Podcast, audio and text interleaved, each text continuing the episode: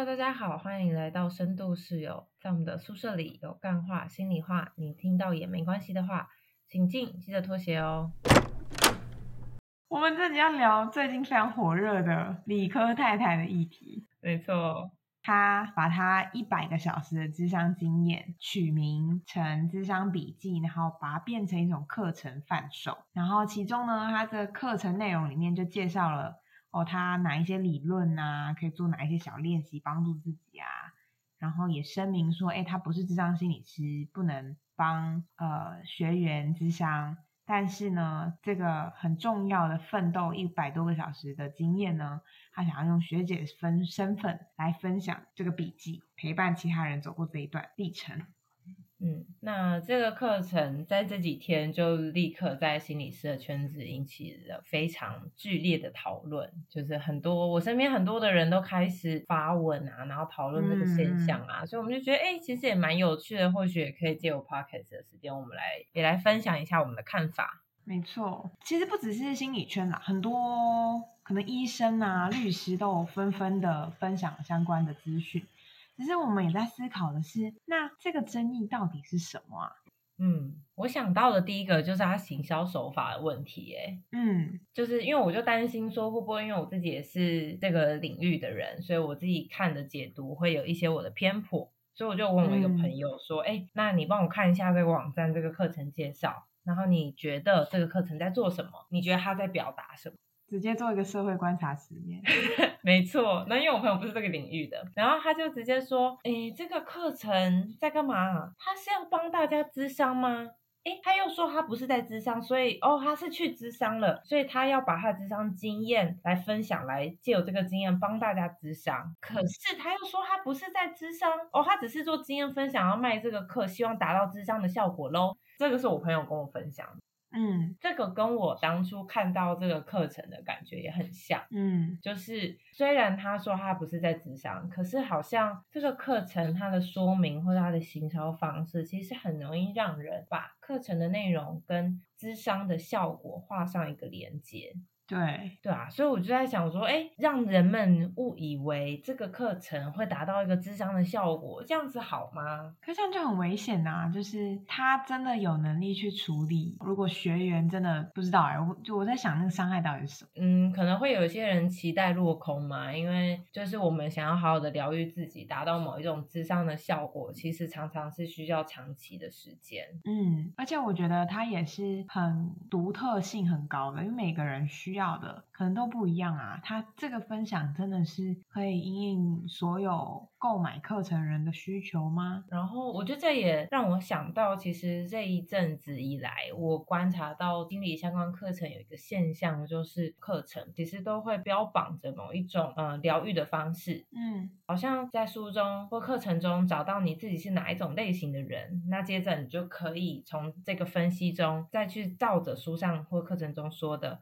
那我就接下怎么怎么做就可以改善我的问题。那如果我没办法改善，有可能就是我做的不够好，我还不够努力，不够常常练习。就是我自己会想说，如果变成这样子的话，会不会让疗效吗的历程会变得有点速食？对啊，而且智商本来就不是一个速食的服务啊。毕竟我们每一个人都来自不同成长环境、经验跟脉络，每一个人的状况都不太一样。没错，而且甚至我觉得还不只是这是课程内容的问题，它里面还有讲到，就是还有一个服务是专属的私密社团，就是大家可以在里面发表一些言论、经验分享、交流。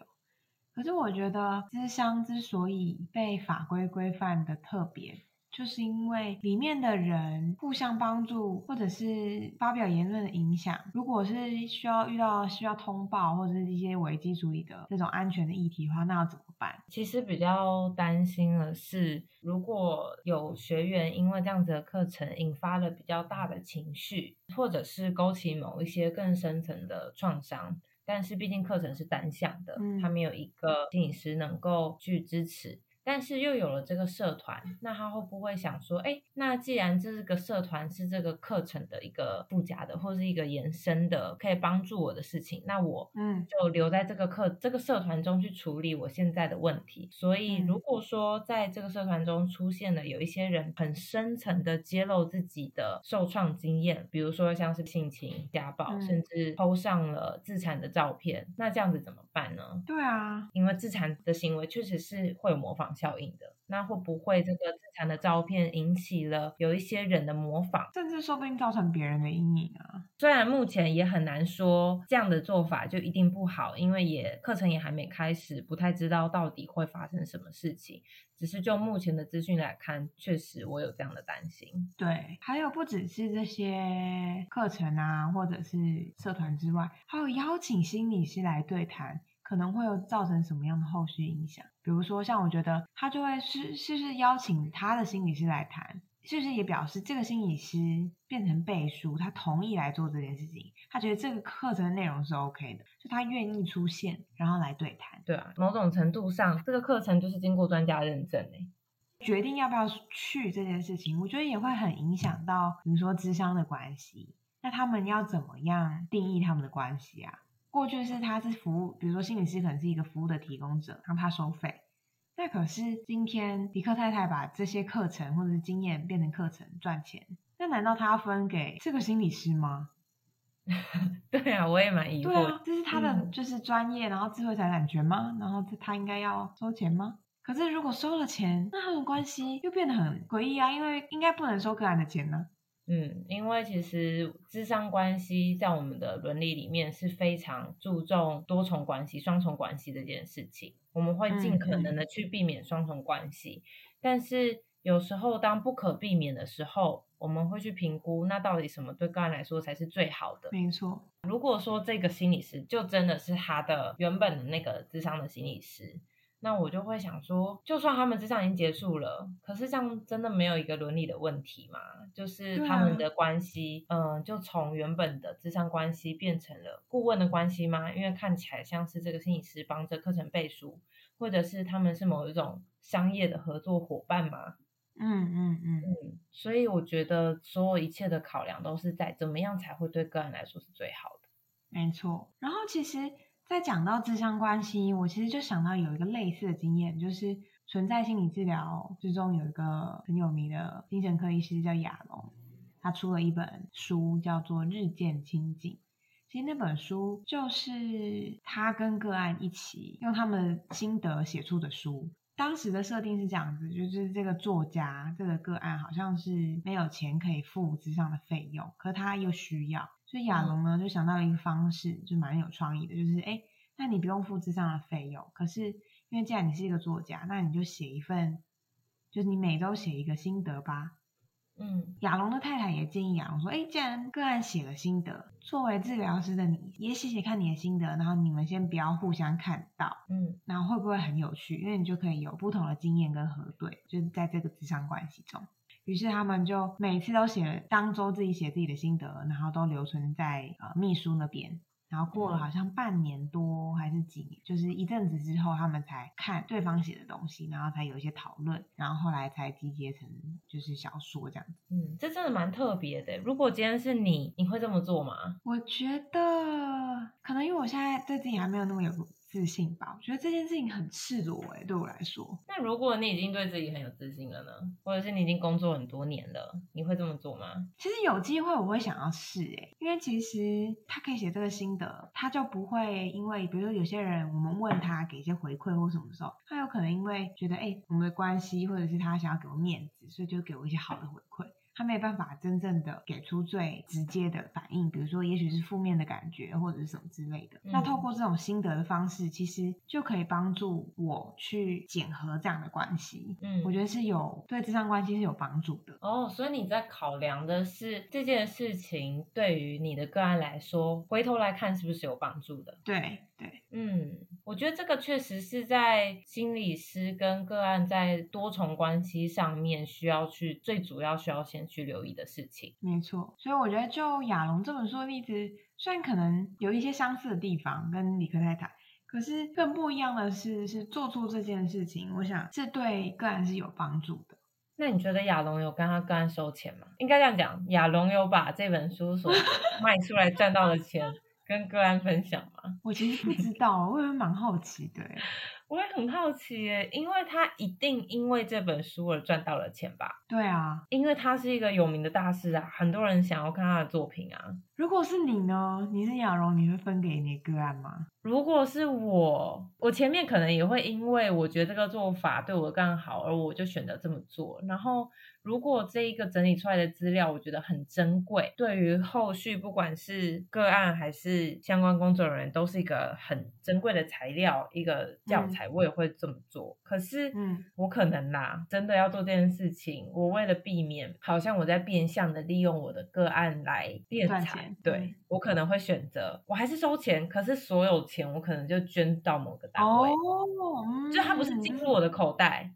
嗯嗯。表示我没有要利用个案图利，这是一个好的方式。我刚才还想到另外一个方式，是因为其实他也是这本书的贡献者啊，嗯，所以我觉得他应该也有他可以分到的，比如说一半。哦。你说就有点像共同作者这样，对对对对，所以我觉得如果是我的话，我可能会把我的部分可能捐给其他的地方，慈善单位或什么的，可他的部分他要怎么运用，可以让他选择。嗯，我觉得这样听起来蛮合理的。嗯，不然我们来写信问问亚龙，他是怎么做的？好的，你不是很想知道吗？我超想知道哎，你怎么处理这样子的对象关系？而且甚至还有一本书啊，其实也是在分享他智商的经验，就是有一本是那个有一个心理师写的。这本书名叫做《也许你该找人聊聊》。这本书非常的好看，我要先说，超推。我也觉得很好看。它非常浅显易懂，然后但是又提到了蛮多心理学的概念。我觉得最好看的地方是它非常的写实的描述了一个人在智商中他的挣扎、他的犹豫、他的痛苦，以及他如何从智商中获益跟成长。嗯，也有一点像是嗯理科太太在做的事情吗？但是又不太一样，因为他就是单纯的写。他的故事，对他并没有把这个变成一个课程。我觉得课程跟故事的差别就在于，当故事它是有一个人的经验的时候，大家会知道说，哦，这个经验就是这个人的，我有可能跟他不一样。嗯嗯嗯，故事是有独特性的。那可是它变成课程的时候，好像变成一个通则，嗯，大家都可以照着这个做，你就会获益。我觉得差别在这里。而且我觉得那本也许你该找人聊聊也蛮有趣的，因为他其实也会把。他跟他的心理师的对话就是放在里面，我不知道理科太太是不是 就是看了这本书啊，还是怎么样，就是想要做类似的事，只是因为他想要把它变成用课程的方式，嗯，就是课程真的是会有一点点争议啦。我觉得不不是只有理科太太，其实在很多不同的线上课，不是所有都啦，就是会还是会有一些争议的地方。但我觉得最大的争议点应该就是理科太太用这样的方式去行销，嗯。因为大家有好奇，或者是还没有办法去负担这上的费用。所以用一种大家某一种的需求去去找地方赚钱。因为刚刚有讲到那个亚龙那本书嘛，如果我从卖这本书来获益，会不会很像是我在图利我的个案？嗯，然后我在想，如果说今天我是心理师，那我的个案把我们的智商做成课程内容的时候，我会想要参与对谈吗？我会想要加入这课程的一部分吗？那个后续影响是什么？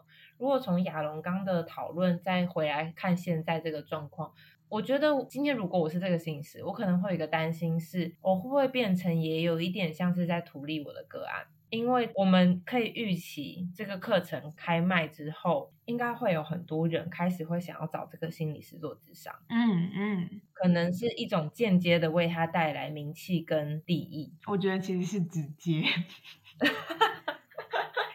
已经在放名字啦，怎么会不是直接呢？嗯，所以如果没有从这个课程中收钱，但可能某种程度上也为他的事业带来一个很正向的影响吧。然后这个这个是好的吗？我觉得真的是很蛮有争议的。然后，但我还是觉得，比如说像有一些网络上的讨论，可能因为大家都很愤怒吧，所以还是有一些舆论是我觉得有一点点 over。会有一些人身攻击啊，嗯就说啊是前科太太啊，或是理财太太啊，就是好像也没有必要到攻击这个人本身吧。对啊，就是一种到底大家在讨论这件事情是在舆论的阶段，还是变成一种有网络霸凌之余的现象？嗯嗯然后我其实也不太认同有些人会说，诶，那我是不是找馆长来开线上课程？我可以说，诶，馆长说我被关过很多次，我可以教你怎么打诉讼，来出一个诉讼笔记。其实我觉得这个说法也不是很恰当。一方面是被关过很多次，就会很会打诉讼吗？我觉得也不见得吧。然后另外一方面是，这跟馆长有什么关系？这跟馆长又躺着也被那个，我觉得接下来我做过什么事情，所以我可以出一个什么笔记，做教你怎样怎样。我觉得这会是这一阵子的公式、诶好像是会哦。哦，我觉得还有一方的言论是在讲说啊，心理师经过了很多很多严格的训练，时数花了好多年的时间呢，才得以成为这样子的一些人员。可是嗯只有心理师才能疗愈人吗？或者是只有心理师开设的这些线上课程才可以吗？这样子的言论，其实这几天看到不只是心理师或非心理师，其实都有提到这件事情。好像因为智商工作是一个高度专业的事情，所以我们去助人只能由专业人士来做，所以好嗯像。因为心理师都是花了大把的青春跟血汗所换到这张证照你，说的很对，是真的，是对，真的，是真的。我们都这么老了，可是别听我们声音很年轻，但其实我们都年纪颇大。真的是要误导多少人？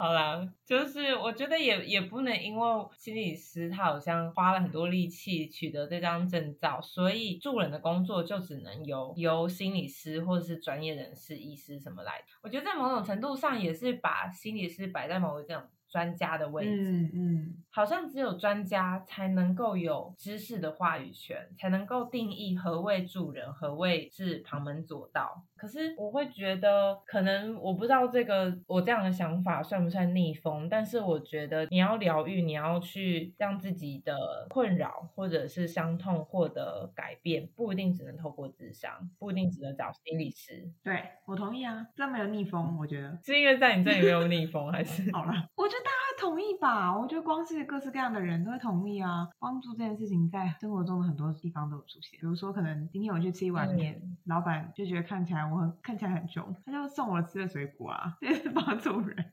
原来送你吃一个水果就可以帮助到你。没错，那这给我一个好心情。只是有时候会听到有一些人的想法是，就是只有心理师才能做心理相关的工作，所以有一些身心灵的工作者、灵性相关的工作者，其实我们现在看到很多嘛，嗯什么花精、牌卡，嗯或者是各种塔罗占卜这种方式。其实我觉得，如果他们在做某一种心理工作，也是啊，的确是啊，那个没有什么不好啊，本来就有很多方式可以帮助到人。嗯那我觉得法律去设定只有呃心理师可以去执行智商的业务，它其实就是一种规范啦。嗯那当然，法律它同时也是巩固与强化专家知识权利的一种推手跟工具啊。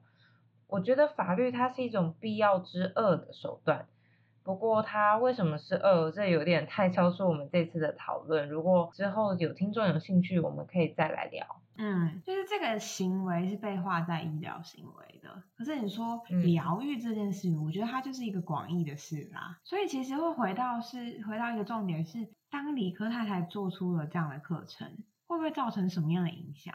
反映出了什么样的现象？我觉得我们还是可以回到这个课程的一刚开始来看，就是这个课程到现在已经募资了将近快五百万，可以看得出来有我们社会中有很大一群人，他们是买单的，他们是想要这个课程的。嗯确实，这个课程也定位的很清楚啦，就是可能希望可以透过这个课程来改变自己内在状态的一群人。那这个课程的时间其实也很短，一百五十分钟。其实这件事情发生后，我也有去看，就是在理科太太她 po 文底下的留言。其实我确实看到了很多民众，他是说，其实原本对智商不是很了解，也觉得这个课程的内容看起来介绍很不错啊，说不定真的可以透过这个课程来帮助到自己，或者是他一直不太敢去智商，所以他对于能透过别的方式来智商，或者是比较比较便宜的方式，是会想要的。嗯我觉得也像我朋友说的啦，如果我朋友他看到这个课程介绍，他会认为，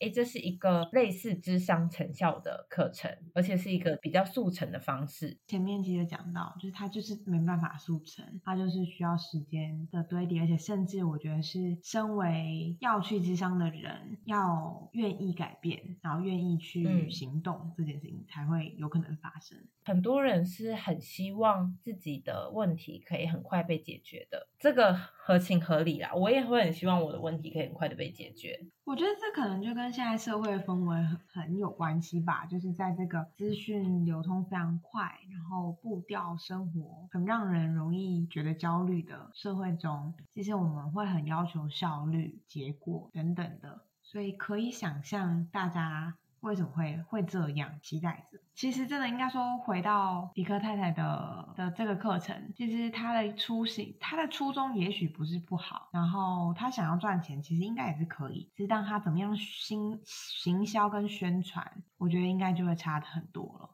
我自己有观察到另外一个现象是，也可能一直以来智商真的没有好好的被大家所认识。嗯嗯就是确实现在坊间已经有非常多的心理师出的书籍，一直都是摆在成品，一进去第一区那边就会看到，嗯所以可以感受到其实现在大家的需求是很高的。嗯可是大家知道要怎么做吗？大家知道如果他真的要开始采取智商，他有哪些管道，有哪些服务吗？踏出这一步，他敢那么做吗？我觉得这就会牵涉到之前常讲的那种智商的污名、标签化，嗯到底大家还会担心多少？人们知不知道哪里还有好用的智商服务？嗯大家可能会担心很贵，可是其实各县市政府是有提供免费的智商服务。嗯嗯如果说大家能够好好认识智商，也许大家也会了解说，其实心里有很多的问题是没有办法速成的。没错。好啦，所以这集时间也差不多了，不知道这样的看法大家有想到些什么？就是你同意这些看法吗？还是其实有很多你觉得可以跟我们一起有些对话或讨论的？我们欢迎各种顺风或逆风的想法。那就下次见啦，大家拜拜，拜拜。